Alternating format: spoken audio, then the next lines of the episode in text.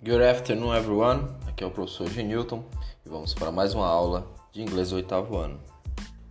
Então, pessoal, hoje nós iremos entrar numa parte aí da língua inglesa, assim como no português, nós temos também os prefixos e sufixos.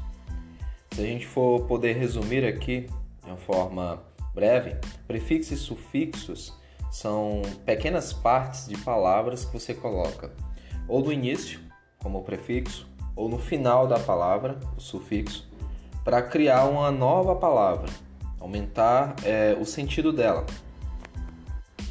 Porque é assim, dessa forma, que você cria novas palavras. Se eu for dar um exemplo aqui no português, você tem a palavra feliz, e se eu colocar no final dela o sufixo idade, eu vou ter a palavra felicidade. Com uma alteração que eu vou acrescentar, né? Vou mudar uma letra aí do Z para o C. Então você, vem, você vai ter felicidade. Então é assim que você vai formar palavras. Se eu quisesse também montar com um prefixo, colocando uma palavra na frente de felicidade, eu poderia ter infelicidade. E aí você tem mais uma nova palavra.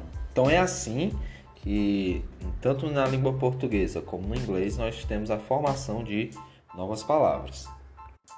Então, nessa parte da unidade nós vamos prestar mais atenção e aí durante esse mês nós vamos estudar os prefixos e sufixos. Porque dependendo do prefixo ou sufixo que nós colocamos aí, ela vai dar um sentido novo à palavra. E você é, vai perceber que esses prefixos e sufixos eles trazem um, um sentido novo, um significado para essas palavras. Mas aí você se pergunta, e aí nós vamos lembrar também no português que existe isso. Sempre quando a gente vai formar uma nova palavra, a gente precisa de uma base. Essa base, né, essa palavra é, principal, essa primeira palavra, vamos dizer assim, nós chamamos de raiz, a raiz da palavra, que vem essa o significado, né? Então nós também podemos chamar de radical. Raiz e radical seria a, a primeira palavra, a palavra principal antes da gente formar uma nova com os prefixos e os sufixos, ok? Então, novamente pegando no português, eu tenho a palavra infelicidade que eu formei agora com o prefixo in e idade o sufixo só que essa palavra vem de qual raiz, de qual radical? Vem da palavra feliz. Então, no caso aí, nós temos uma raiz, nós temos que ter um, uma palavra raiz ou radical, ok? Então é só relembrando isso da parte do português. Nós vamos agora ver aqui no inglês, na página 67, nós vamos responder a questão 1 e 2 muito simples, vocês vão entender aí o processo de formação de palavras também no inglês. Então nós temos aqui na primeira questão, pay attention to the following words and choose the best items to complete the sentence. Write in your notebook. Então, se você vai responder no livro, você vai copiar aí no caderno. Se você vai fazer o formulário online, você só precisa marcar o item correto. Então, preste atenção nas palavras a seguir e escolha o melhor item, ou os melhores itens que completam as sentenças ou as frases. Então, você tem aqui, por exemplo, no box aqui de palavras nós temos tourism, aí tem um sufixo ism, friendly, também tem um sufixo, né, ly, restored, aí nós temos tanto um prefixo, porque vem na frente da raiz, o radical, e add vem no final, é um sufixo. Então, restored, que é restaurado.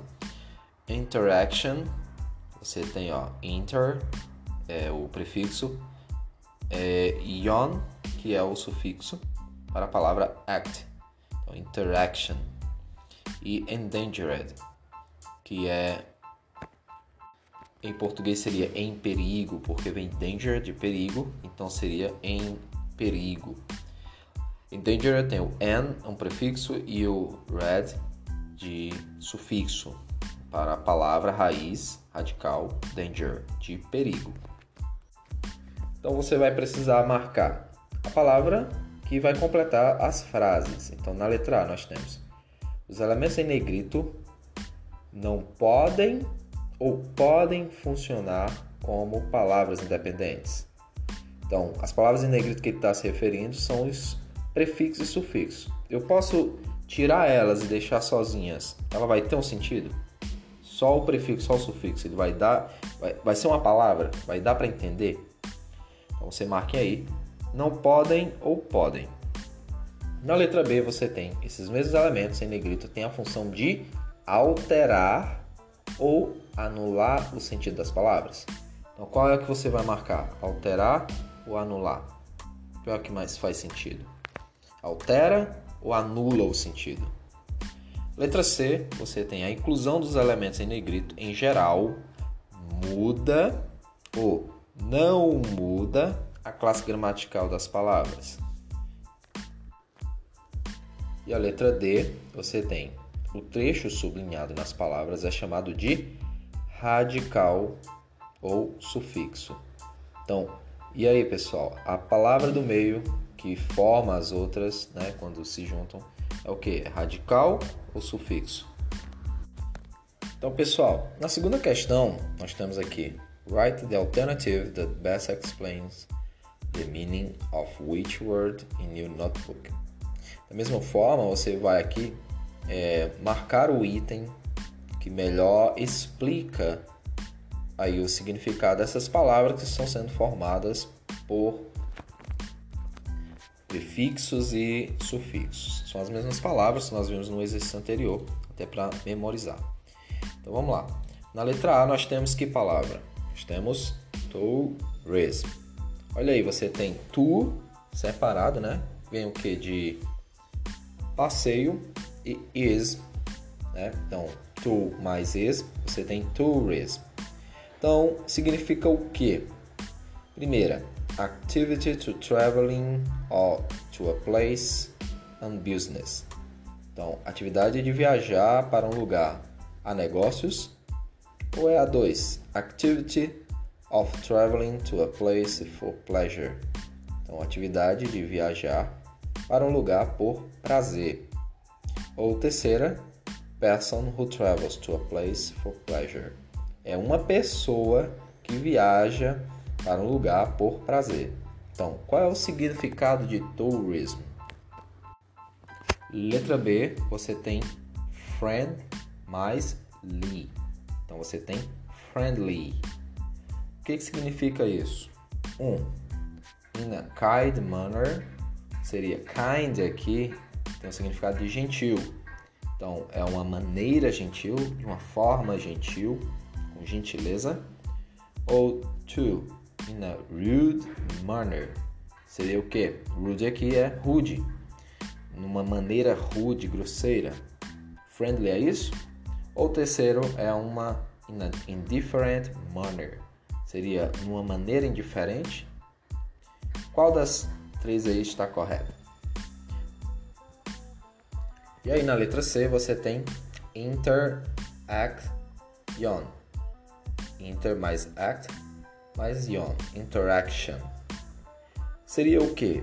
One, the process of the people or things influencing or communicating with one another. Seria o processo de pessoas e coisas influenciando ou comunicando com um ao outro ou comunicando um ao outro. 2. The process of people influencing or communicating with themselves é o processo de pessoas influenciando ou comunicando com elas mesmas. Ou é a terceira, the process of things influencing or communicating with themselves. É o processo de coisas influenciando ou comunicando com elas mesmas. Então aí, qual o item correto? E a décima, você tem an mais danger mais ad, que significa, aí formando a palavra é endangered. Endangered seria o quê? One, at risk of being excluded, é o risco, em risco de ser excluído. Ou é dois, at risk of extinction é em risco de extinção. Ou vai ser a terceira, at risk of being sick. Sick aqui tem o significado de doente, estar doente. Então, é em risco de estar doente. Então, pessoal, eu espero que vocês tenham compreendido o sentido do uso desses chamados prefixos e sufixos. Eles vão ser usados né, para se juntar palavras, no caso a raiz da palavra, radical, para formar novas palavras, dar novos sentidos, ok? Então, respondam aí esse exercício e nos vemos na próxima aula.